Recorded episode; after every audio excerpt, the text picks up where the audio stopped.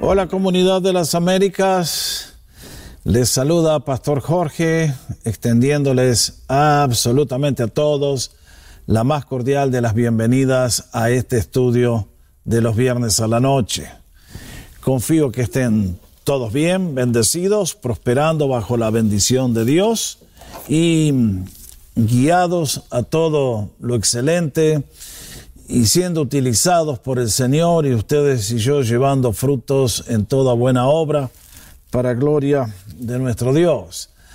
Bienvenidos todos. Hace un tiempo comenzamos a tratar el tema de derrotando los gigantes de nuestra vida y los quise llevar a que todos aprendamos a vivir de manera adecuada con el tema de las emociones del alma humana.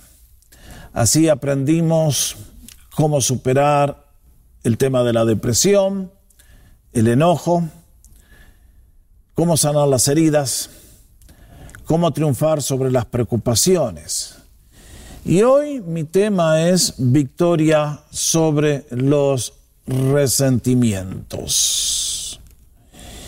Quiero asegurarles que este es un tema vital para todos los creyentes para vivir vidas gozosas, fructíferas, donde disfrutamos la bendición de Dios. Y además, no hay un problema que tantas veces haya sido usado por el enemigo para derrotar el avance de la iglesia del pueblo de Dios.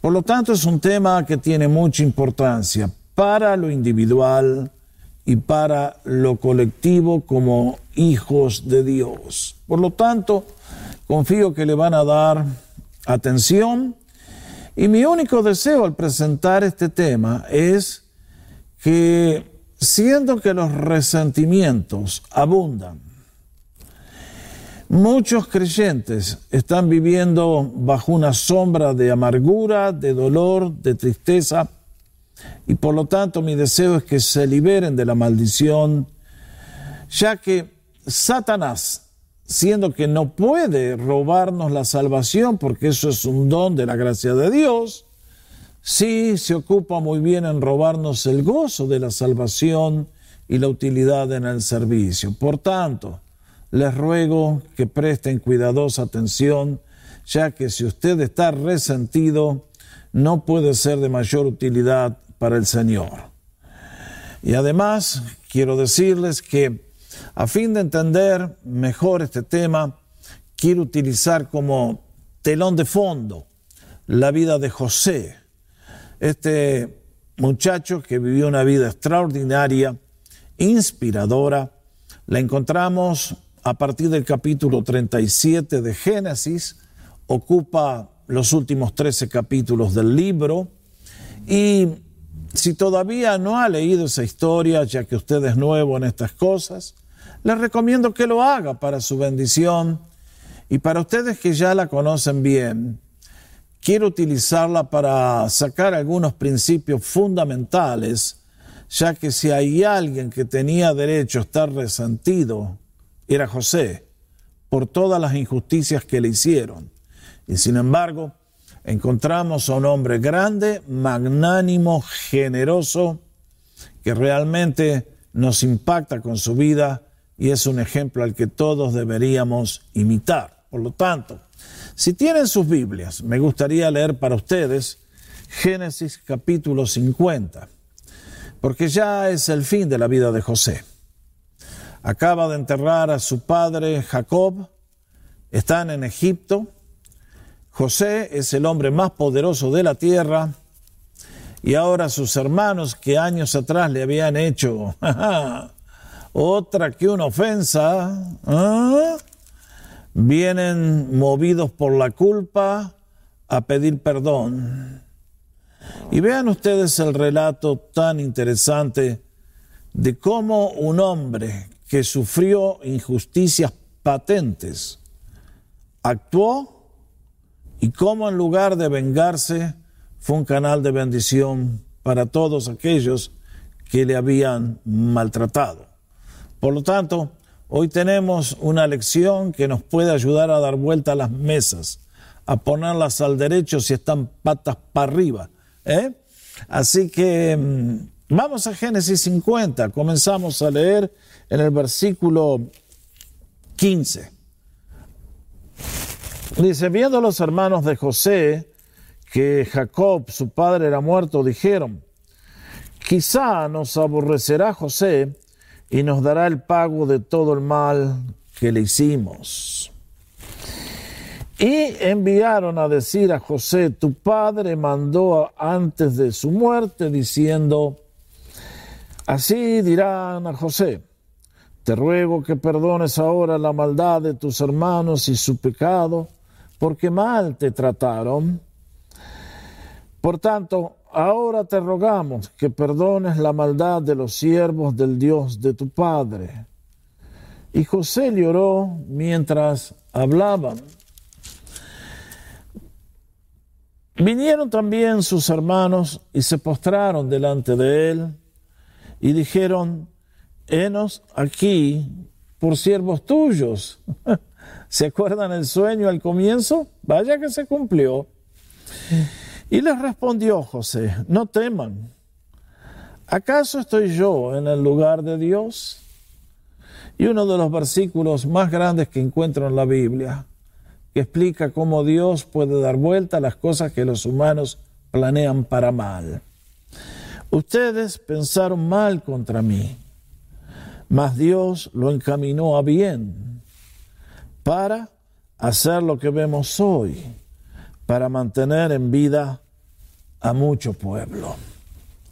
Ahora pues no tengáis miedo, yo los sustentaré a ustedes y a vuestros hijos Así los consoló y les habló al corazón.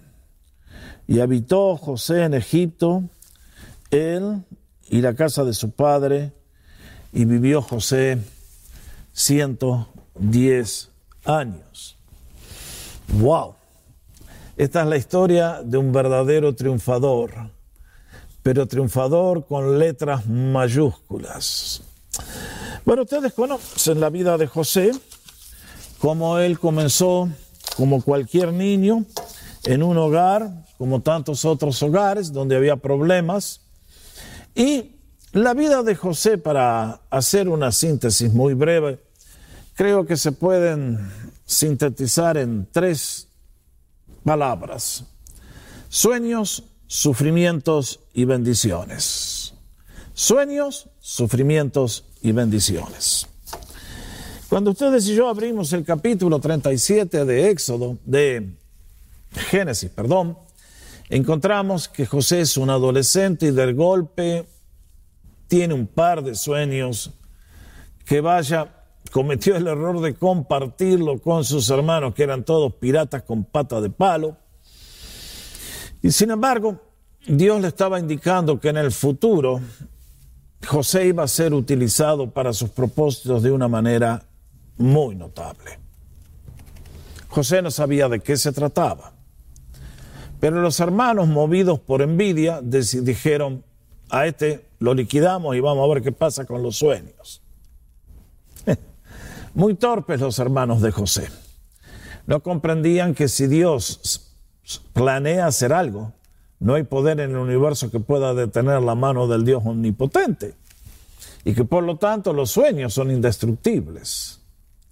Pero ustedes conocen cómo planearon asesinarle y para no ensuciarse las manos con sangre dijeron, vendámoslo como esclavo a Egipto y cuando aquella caravana se llevó a José, vaya, usted ha recibido una ofensa, ha recibido una ofensa tan dolorosa como la que José recibió en aquel día, se escapó de la muerte y después sus hermanitos lo mandan como esclavo a Egipto. No, creo que en este mundo no conozco otra persona que haya recibido de parte de sus seres amados semejante tratamiento. Y entonces, junto con los sueños, comenzaron los sufrimientos de José. Porque ahora, por 13 años, tuvo que enfrentar situaciones una más indigna e injusta que la otra. Ahora, nunca olvidemos que cuando Dios da un sueño, después, al igual que al pueblo de Egipto, antes de llegar a la tierra prometida, todos tenemos que pasar por el desierto. Y son esos años en el desierto donde Dios separa el trigo de la cizaña y donde Dios prueba si ustedes y yo tenemos el material necesario para ser comisionados con responsabilidades enormes más allá, cuando ustedes y yo no lo sabemos. Nunca lo olvide, que cuando llega el sufrimiento, los que nos ofenden, so what? El que está en prueba, el que está bajo examen es usted, soy yo. Y es Dios el que está permitiendo que el diablo nos acicatee para saber si merecemos lo que viene después. José terminó en la casa de Potifar, conocen la historia y injustamente, falsamente acusado por la esposa, termina en la prisión. Y no sabemos cuántos años estuvo José en esa cárcel hedionda con aire acondicionado, claro, imagínense. Y sin embargo, a los 30 años, posiblemente pasó 10 años en la prisión, allí se formó un estadista notable que cambiaría el curso de la nación de Egipto y en consecuencia de la incipiente nación hebrea. Al final, la vida de José llegó el momento de las bendiciones. Sueños, sufrimientos, bendiciones. Dios lo colocó en el lugar más encumbrado del mundo, pasó a ser el gobernador del mundo, José. Y entonces, recuerdan la historia cómo los hermanos, movidos por el hambre, vinieron y José los probó y finalmente los perdonó y le dijo, tráiganse a toda la familia a Egipto porque todavía faltan cinco años de miseria y acá los estoy esperando para mantenerles. Ahora, han pasado esos años, Jacob, toda la familia se ha establecido en Egipto, y a pesar de que José trató con los hermanos delincuentes de una manera lleno de gracia, todavía estaban bajo el sombra de la culpa, la nube. Y entonces leímos lo que leímos. Ahora, este relato de cómo José trató con el tema de los resentimientos es un excelente ejemplo para todos nosotros. Por lo tanto, permítame entonces hablarle básicamente en este día de dos cosas. Primero, la realidad de los resentimientos. Y segundo, cómo podemos vencer los resentimientos. Permítanme comenzar entonces con la próxima transparencia. La realidad de los resentimientos. El libro de los proverbios nos informa, el hermano ofendido es más tenaz que una ciudad fuerte. Marque bien. Acá hay un hermano de la familia de la fe que alguien lo ofendió sea chiquito, sea grande. Pero la persona, en lugar de solucionar el problema, se aferra a la amargura, al veneno, al deseo de venganza y por lo tanto, en lugar de achicar el incendio, lo agrava peor. Note bien que el libro de Proverbios lo describe como una ciudad amurallada, impenetrable Vean el poder que tiene los resentimientos. Torna a una persona en alguien irrazonable, inconmovible, nefasto. Y lo peor de todo, que el peor daño es para sí mismo. Ahora, ¿qué estamos hablando? Permítanme presentarles una definición básica de lo que quiere decir resentimiento. La palabra viene del latín, resentire, volver a sentir. Somos como una vaca que está que mastica y lo vuelve y lo vuelve y lo vuelve y lo vuelve y lo vuelve.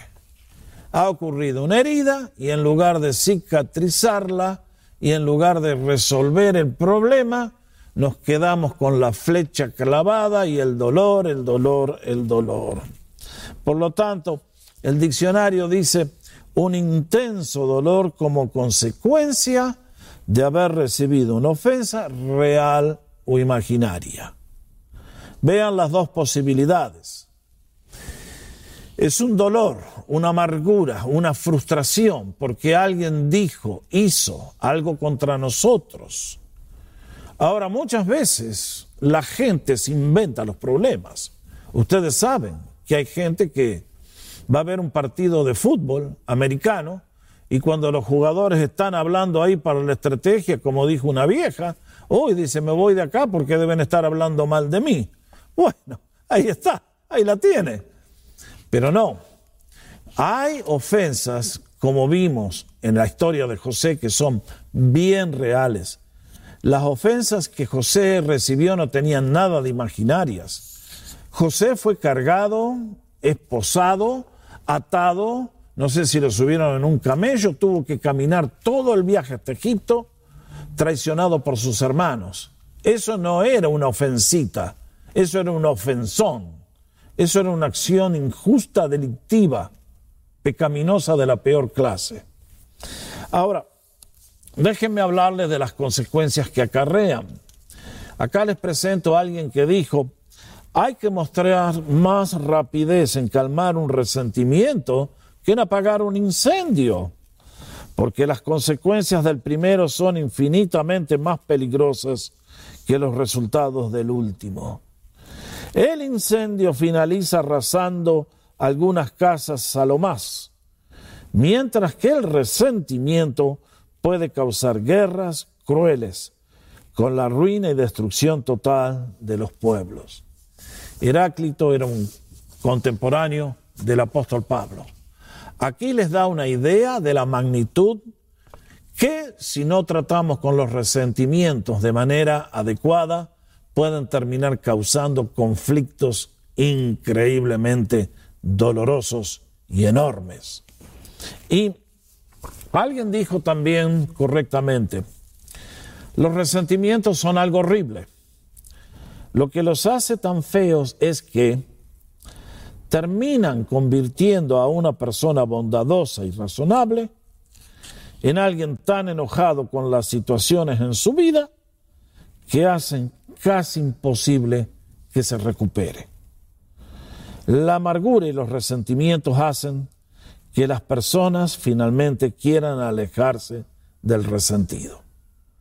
Vean lo que dice esta frase, que los resentimientos definitivamente tienen el poder de causarnos la ruina más grande a nosotros que estamos ofendidos y transformarnos en personas con las cuales la gente no quiere tener contacto porque somos tan amargados que envenenamos a todos y prefieren poner distancia y alejarse.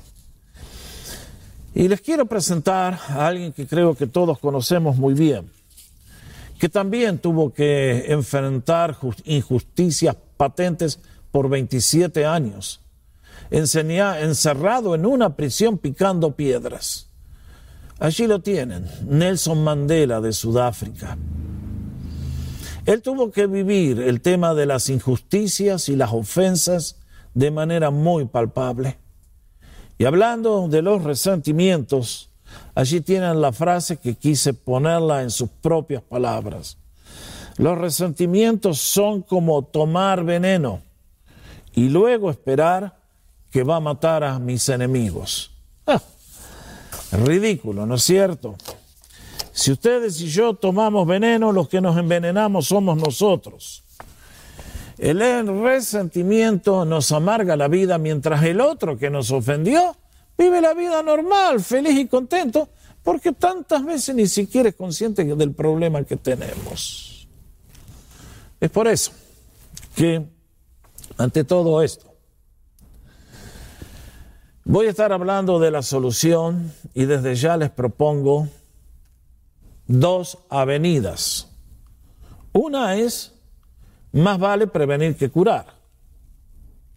O sea, tratemos de evitar de ser personas que ofenden, que causan heridas y que pueden conducir un resentimiento, conflictos, a la destrucción de seres inocentes y al detenimiento del ministerio en el cual sirvo.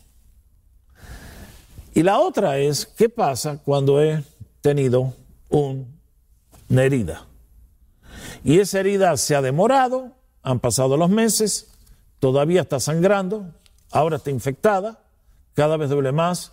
¿Cómo tratamos en ese caso con las heridas del alma? Vamos por parte. El libro de los Proverbios, una vez más. El que comienza las discordias es como el que suelta las aguas. Qué frase, ¿eh? Ustedes y yo hemos visto alguna vez los efectos de un dique que contiene agua que se rompe. Y el desastre que llega a todas las poblaciones que están en el paso de ese torrente es espantoso. Así es con las personas que tienen la habilidad de pecar con la lengua, con sus actitudes, con sus acciones. Hay personas que les encanta pelear, crear conflictos, enfrentar a todos, hablar cuando nadie les pide que hablen, dar consejo cuando nadie se los solicitó, van abriendo la boca y van pecando. Y van haciendo cosas y en lugar de ganar amigos cada vez son más odiados. La persona que suelta las aguas es como el que tiene mal aliento. Nadie lo quiere tener cerca. Es una fuente fea. Y por lo tanto, con justa razón, dice el libro de los, de los Proverbios, en 17:14, el que comienza las discordias es como el que suelta una avalancha que arrasa con todo lo que encuentra en su paso. Tremendo, tremendo, tremendo. Ahora, ¿cómo triunfar sobre los resentimientos? Hay algo que nosotros tenemos que hacer para no ser parte de los problemas y es ¿Quiero ser yo de las personas que todos aborrecen y desprecian y odian? Porque cada vez que abro la boca meto la pata. ¿O quiero ser de aquellos cuya gracia, al igual que José, fluye por mi vida? Y entonces todos son acercados, reconciliados, amados. Déjenme entonces darles el primer consejo que todos los seres humanos tenemos que aprender de nuestro Señor Jesucristo y es pongamos en práctica la regla de oro. Si no la conoce, aquí se la presento. Es el fundamento de todas las relaciones humanas exitosas. Si usted la practica, todo el mundo lo va a querer, todo el mundo lo va a respetar, todo el mundo lo va a tener en cuenta, como dijo el Señor. Por eso, todo cuanto quieran que los hombres les hagan, Así también hagan ustedes con ellos, porque esta es la ley y los profetas. Mateo 7:12. Nunca lo olviden. Todos los seres humanos sabemos muy bien cómo queremos que los demás me traten a mí. Con respeto, con justicia, con dignidad, que me tengan en cuenta, que me traten con altura, que no me pongan por debajo, que me respeten. Usted lo sabe. Pero qué cosa tan notable que los seres humanos no entendemos que los demás también esperan que yo los trate a ellos como yo espero que me traten a mí. Qué notable, ¿no? Los seres humanos somos de memoria muy corta. Hoy entro a trabajar una compañía, soy el del escalón de más abajo. ¿Cómo quisiera que me den el sueldo que yo pienso que merezco? Pero pasan los años y ahora soy yo el que estoy de jefe. Y ya no me acuerdo más de cómo tratar a los que un día estuvieron en el mismo, en el mismo escalón donde yo estuve. A mí me trataron mal, yo a ese lo trato peor. Terrible. El Señor nos enseñó esta regla de oro, que si ustedes quieren ser tratados bien, aprendan a tratar bien primero a todos los demás. No lo olvide. Es la regla de oro. Es la regla que gobierna todas las relaciones humanas. Puedo preguntarle, ¿cómo está tratando usted a las personas con las cuales se relaciona? En su familia, en su familia extendida, en el trabajo, en la escuela, en la iglesia. ¿Cómo los trata? ¿Es usted una persona agradable, bondadosa, amable, cordial, gentil? ¿O es una persona que siempre está ahí en fin. San Pablo, escribiendo a los creyentes, les dice, antes de eso uno más, Proverbios 17, 33, 13, el que da mal por bien no se apartará el mal de su casa. ¿Quiere grabar ese versículo en su mente? Hay personas de, a ver, tres tipos. Hay personas notables que uno quisiera ser amigo de ellos toda la vida, como José. Recibió mal y contestó dando bien. Eso es ser cristiano. Eso es ser alguien de grandeza de espíritu.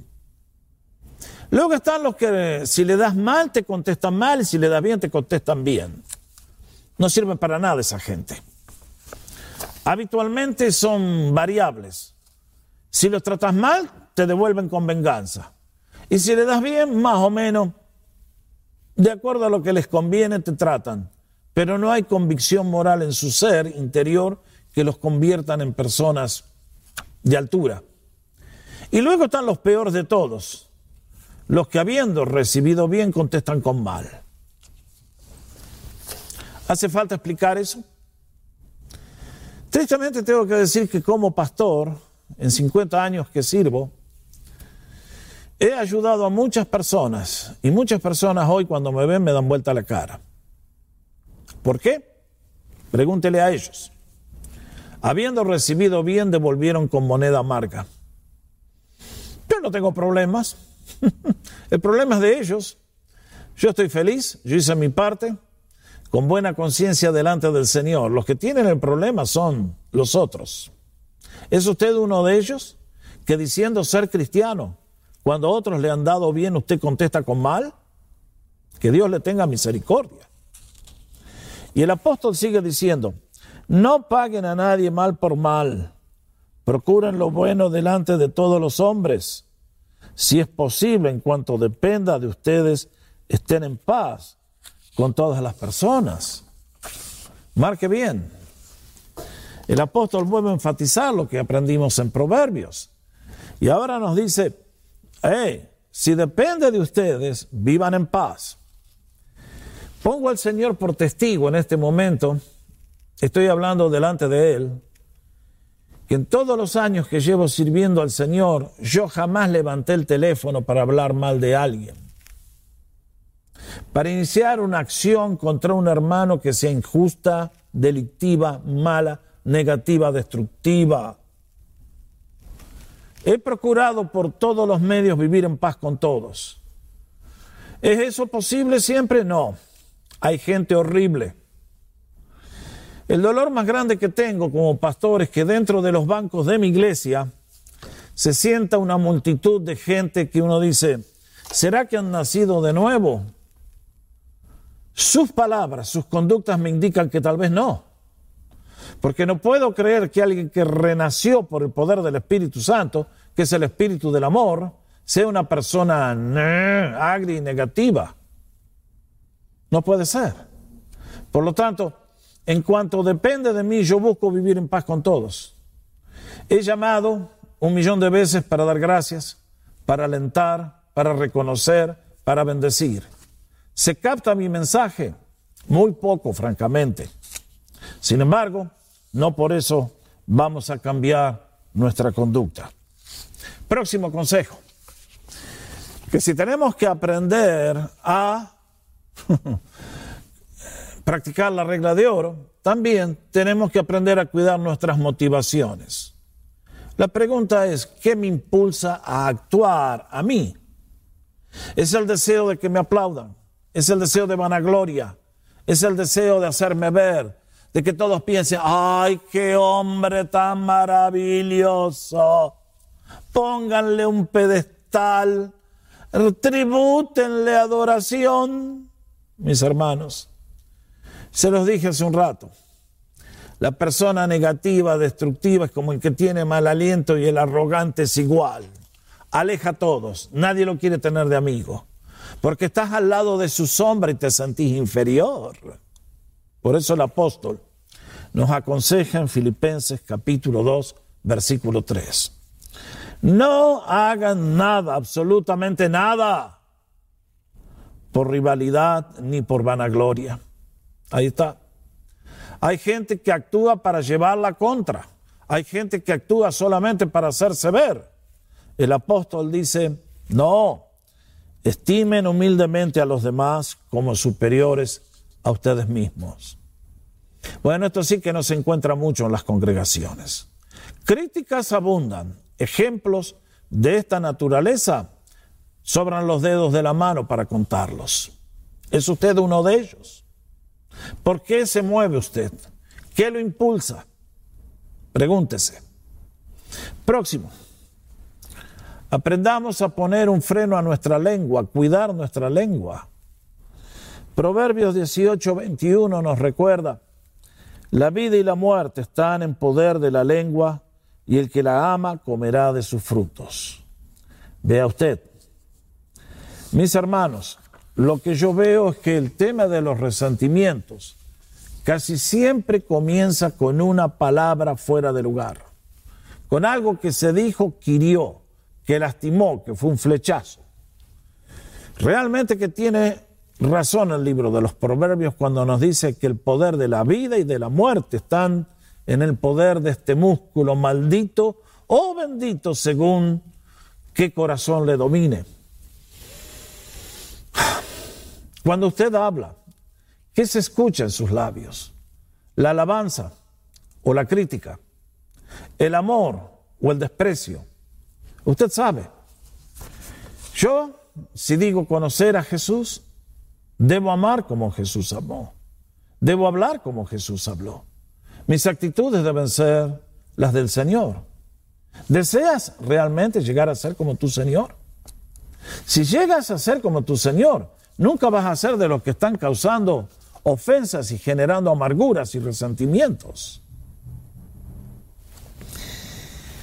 Próximo consejo. Cuidado.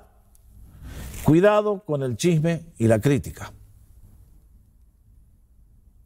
Bueno, acá entramos a un, un tema que necesitaría un volumen entero, pero lo voy a mencionar solamente.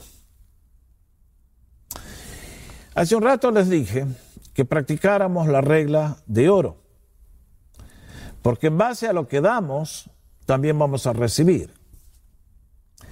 Me hace acordar a la historia que leí años atrás de un hombre que era vendedor y tenía un viaje a Italia y fue a ver al peluquero, que justamente en este caso era un italiano.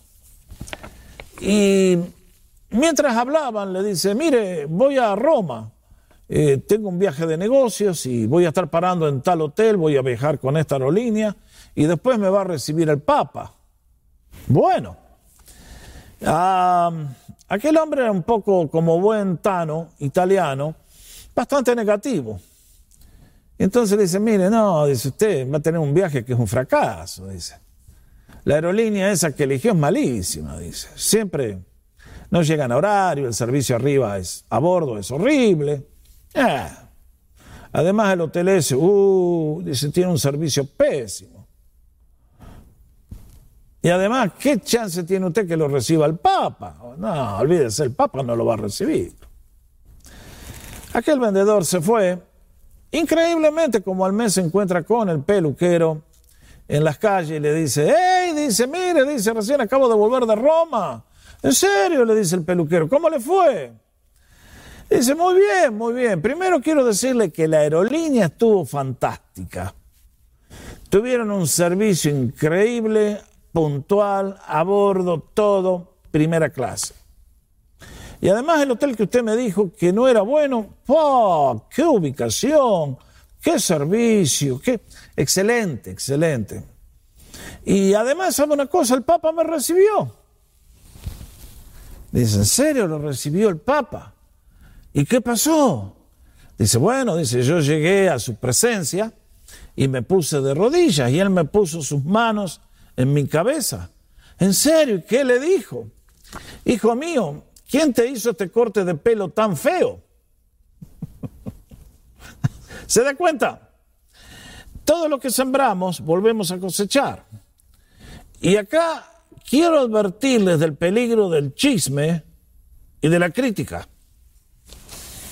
El chisme es la persona que habla sin fundamentos, fabrica males, repite lo que otro le dijo sin saber si es cierto o no, simplemente lo repite, daña la reputación de gente inocente, causa amarguras y dolores indescriptibles. Eso es el chismoso, la chismosa. Es un problema que afecta a muchísimas personas. ¿Te enteraste? ¿Viste? ¿Usted quiere vivir sin resentimientos? ¿Usted quiere cosechar bien? No se meta en la cadena del chisme. Que no lo llamen a usted para contarle los problemas. Si alguien tiene una queja, dígale, vaya a hablar con aquel de quien te estás quejando. Además, guarda con la crítica. Mis hermanos, no hay una organización perfecta y que haga las cosas de modo sin cometer jamás un error. Eso no existe en este mundo. Por lo tanto, creo que todos tenemos el derecho a hacer una contribución y si yo veo algo que no está bien, tengo el derecho de hacer una contribución y pedir una explicación y ofrecer una corrección, una ayuda. La pregunta es, ¿cómo hacemos eso? La mayoría de la gente no sabe hacerlo. Ven un problema, digamos, hoy estoy acá en la capilla con el grupo de alabanza, digamos, y en lugar de hablar con el encargado del grupo de alabanza, vienen derechito al pastor. Esa no es la manera bíblica. Eso es ser parte de una crítica negativa, de piadada, mal fundada, eso no ayuda. Un día al pastor le preguntaron, pastor, ¿usted cree en la crítica positiva? Eh, y si cree en la crítica positiva, ¿cuál es la diferencia entre la crítica positiva y la negativa? Y el pastor contestó con mucha sabiduría, dice, muy fácil, dice, ¿cuál es la diferencia entre la crítica positiva y la negativa? Yo te digo, cuando yo te critico a vos siempre es positivo, cuando vos me criticas a mí siempre es negativo. Nada, ¿la agarró? Hay muchos que son rápidos para criticar a los demás, pero que no le den el 10% de la medicina que ellos administran a otros porque... ¡ah! Mis hermanos, guarda. Todos estos pasos que les he citado son escalera que nos conduce a vivir como José. Pero si los violamos, vamos a ser como sus hermanos. ¿Con qué grupo quiere estar usted? ¿Es usted parte de la solución? Vamos entonces a cómo corregimos los resentimientos, cómo los tratamos cuando han ocurrido. Vuelvo a reiterarles, resentimientos son ofensas que se han infectado que se han agrandado, que se están devorando al paciente, lo están destruyendo, lo están comiendo vivo. Eso es el resentimiento, lo lleva a tomar decisiones espantosas y que todos se quieran alejar de él o de ella porque no lo soportan. Déjenme decirles algo más. Recién les hablaba de la crítica y que toda organización tiene puntos que pueden ser corregidos. Hay gente que destruye la fe de sus hijos con la crítica. No sea usted uno de ellos. Años atrás estábamos recién llegados a Canadá y nosotros empezamos el ministerio de habla hispana y era los domingos a la tarde. Domingos a la mañana íbamos a una iglesia de habla inglesa. Conocimos muchas, muchas familias lindas, muchísimo. nos trataron como verdaderos hermanos en Cristo. Y una de esas familias lindas nos invitó a cenar un día a su casa. Y ahí estaban los padres y los cuatro hijos. Durante toda la cena, el padre de familia fue a hablar y hablar y hablar de la iglesia y decir todas las cosas que estaban mal. Muchas de las cosas que dijo que estaban mal tenía razón, era obvio, no se podía decir que no. Pero lo que aquel muchacho no comprendió es el daño que estaba haciendo en el alma de sus hijos. Pasaron unos seis meses y se dieron las cosas que yo fui a trabajar para él. Trabajé un año con este hermano y un día me dice, Jorge, te quiero hacer una pregunta. Mis hijos se están rebelando contra el Evangelio y contra la iglesia. ¿Qué tendría que hacer? Les regalo a ustedes la tarea, ¿no?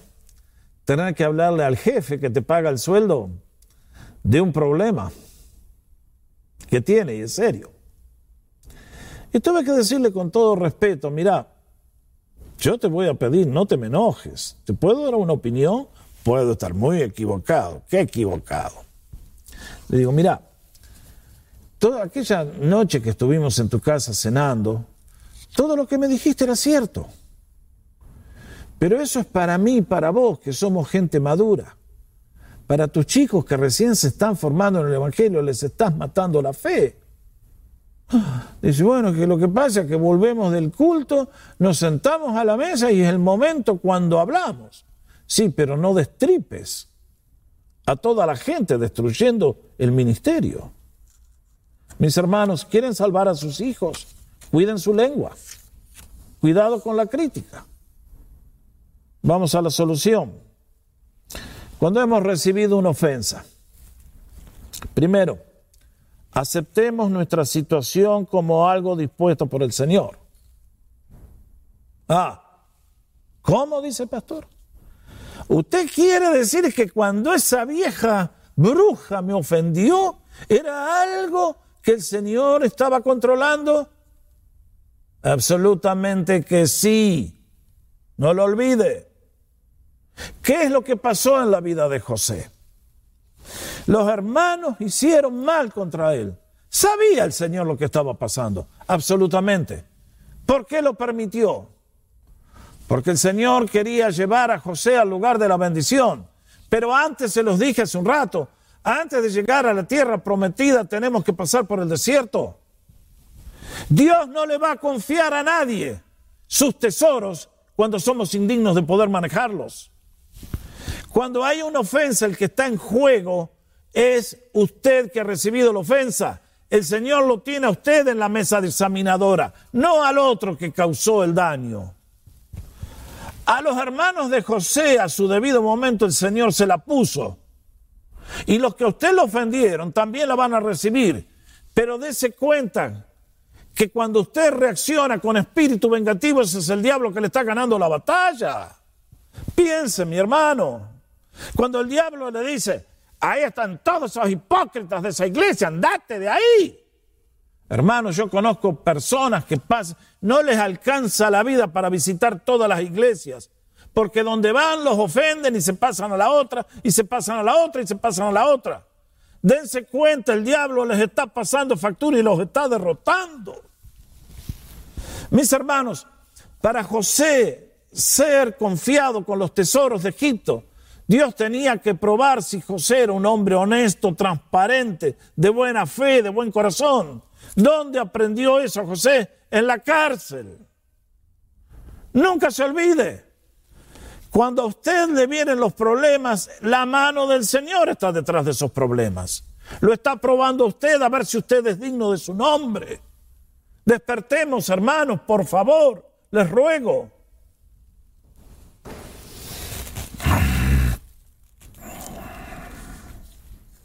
Qué difícil, ¿no? Qué difícil es ver que las cosas que nos ocurren son por la mano de Dios. Mis hermanos, yo llevo muchos años sirviendo a Dios. ¿Qué maldición no me han tirado encima? Yo decidí seguir a Jesús. Al Señor le dijeron que estaba endemoniado y que hacía los milagros por el poder de Belzebub. ¿Y qué espera usted que seres humanos, hijos de los fariseos, me van a decir a mí? ¿Me puede explicar? Que a usted le dijeron algo ofensivo. ¿What? ¿Qué novedad? La pregunta es cómo va a reaccionar usted. Ese es el tema. El tema no es, ¿no dijo el Señor acaso?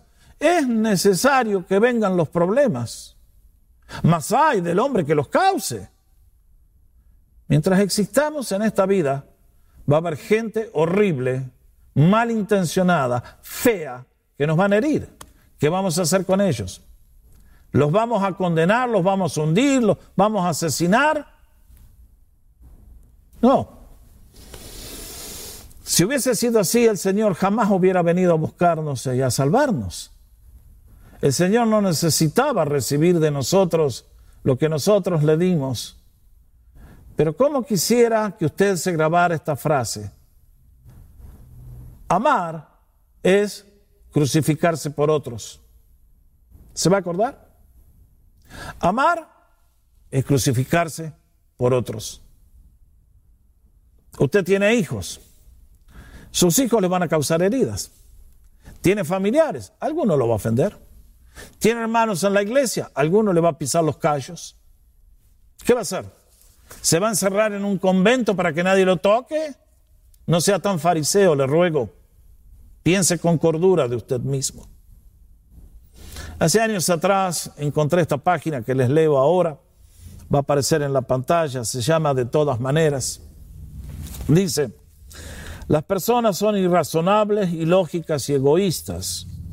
Ámalas de todas maneras. Si haces el bien, los demás te acusarán de tener motivaciones ulteriores. Haz el bien de todas maneras. Si triunfas, ganarás falsos amigos y verdaderos enemigos. Triunfa de todas maneras. El bien que hagas hoy será olvidado mañana. Haz el bien de todas maneras. La honestidad y la franqueza te harán vulnerable. Sé honesto y franco de todas maneras. Lo que toma años en construirse puede ser destruido en un instante. Construye de todas maneras. Si le das al mundo lo mejor, te darán una cruz por recompensa. Dale lo mejor al mundo de todas maneras. Ah, cuán cierto, queridos. ¿De qué lado estamos? ¿Del lado de Jesús o del lado del enemigo? ¿Has nacido de vuelta por el poder del Espíritu Santo, que es el poder del amor? Dios nos dejó ejemplo para que sigamos sus pisadas, dice Primera de Pedro. Cuando hemos sido ofendidos, recuperemos la perspectiva. Es el plan de Dios, por lo cual tenemos que recuperar la perspectiva. Hay gente que hoy lo han ofendido y se va de la iglesia. Dígame, ¿qué piensa hacer con los hermanos que lo ofendieron cuando llegue al cielo? ¿Qué va a hacer? Ahí no se va a poder escapar más. ¿Y? Si le toca de vecino el hermano, los hermanos de José, ¿qué hace? No, mis hermanos, es hora de guardar el hacha, de guardarla y buscar la reconciliación. Tenemos que ganar la perspectiva, como dijo Nelson Mandela. El resentimiento es que yo me tomo el veneno. Soy yo el que soy destruido. Soy yo el que me convierto en una persona fea.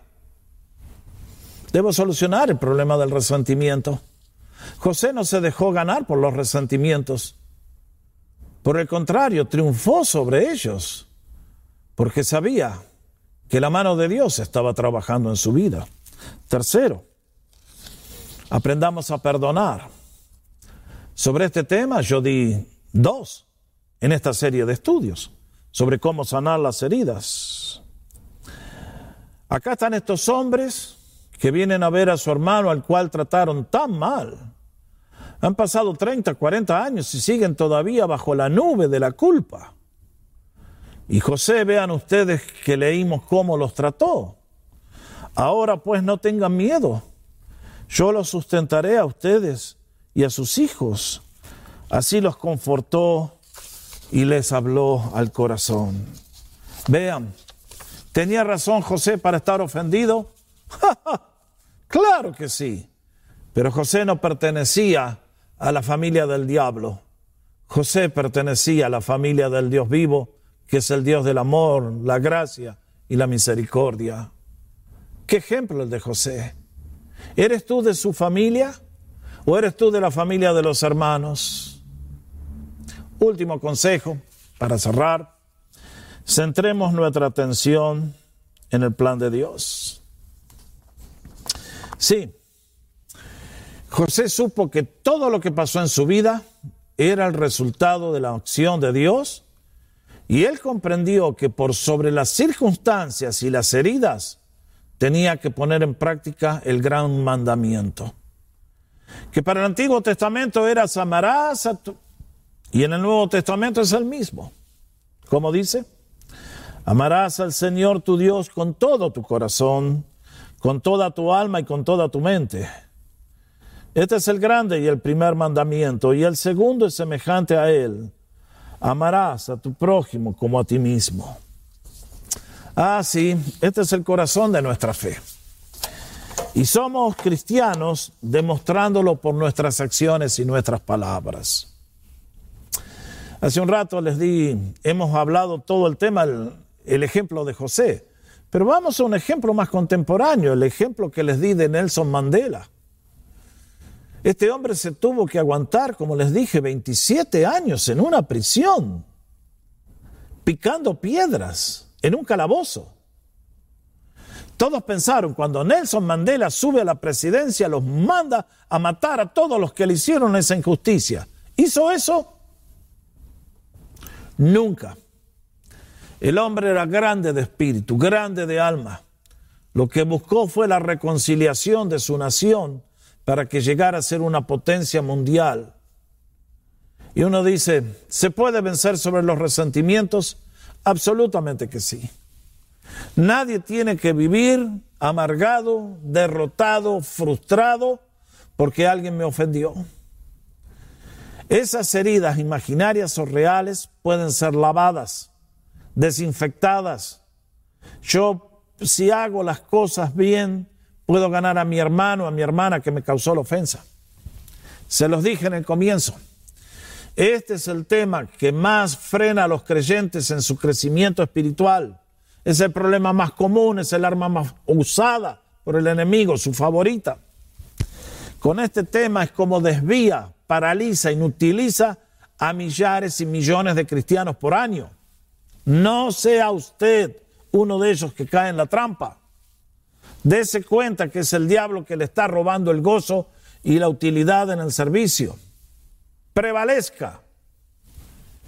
Y además, sepa que la buena mano de Dios bendice a todos aquellos que viven vidas que glorifican su nombre, cargando la cruz, llevando el oprobio del Señor y un buen día cuando se van finalmente todos dicen, pero que era bueno el fulano. Muchachos, chicas, la evaluación de mi vida, de mi ministerio, se está escribiendo en el cielo. Yo sé que cada ser humano a mí me evalúa, me pone de 1 a 10, 0, 0, 0. A mí no me preocupa. A mí lo que sí me preocupa es la evaluación que el Señor está escribiendo. Y en este caso, al igual que los que José, el Señor tiene una perspectiva muy distinta a la que tienen muchos seres humanos errados, egoístas y malvados. El Señor sabe quién soy, sabe cuánto puedo dar y sabe cuánto puedo hacer y tiene muy bien registrada todas mis buenas acciones con las cuales le serví. Y nada ni nadie me va a poder robar la recompensa que un día el Señor me da. Sus críticas no hacen ninguna diferencia. Sus malas acciones no dañan nada. Por eso le digo, deje de poner la mirada en los demás, en las circunstancias, en las ofensas. Aprenda que si usted es cristiano, ponga los ojos en Jesús, el autor y consumador de la fe, y corra la paciencia, la carrera cristiana con paciencia y determinación, sabiendo que un día de manos de nuestro Dios recibiremos la corona de gloria. Puedo preguntarle, ¿está triunfando sobre los resentimientos? ¿Está dejando que la enfermedad lo coma crudo como una cangrena? Sobre los resentimientos se puede vencer. Cristo vino para enseñarnos a vivir y nos dio el poder para hacerlo. Por eso en este día a todos les deseo que si nunca supieron cómo tratar con los resentimientos, hoy marque un antes y un después. Y que a partir de este día comience a vivir de otra manera. Y comience a ser parte de la solución. Que donde quiera que usted esté, la iglesia y su vida sean caracterizadas por el gozo, el amor, la mansedumbre, la gentileza y que como consecuencia Dios lo pueda utilizar a usted como su canal de bendición para que muchos otros lleguen a conocer al Señor. ¿Es ese su deseo? Espero que todos los que algún día vean este estudio puedan decir, amén, amén Jorge. Eso es lo que queremos, Señor. Que todos vivamos vidas que glorifiquen al Señor, llevando fruto en toda buena obra. Que el Señor les bendiga y que sean personas felices y utilizadas por Dios, al igual que José, para que sean un canal de su bendición. Nos vemos en la próxima. Vamos a seguir aprendiendo de cómo derrotar los gigantes. En este día, hasta aquí llegamos. Sea la paz del Señor sobre su vida, su corazón y su hogar. Que el Señor nos bendiga.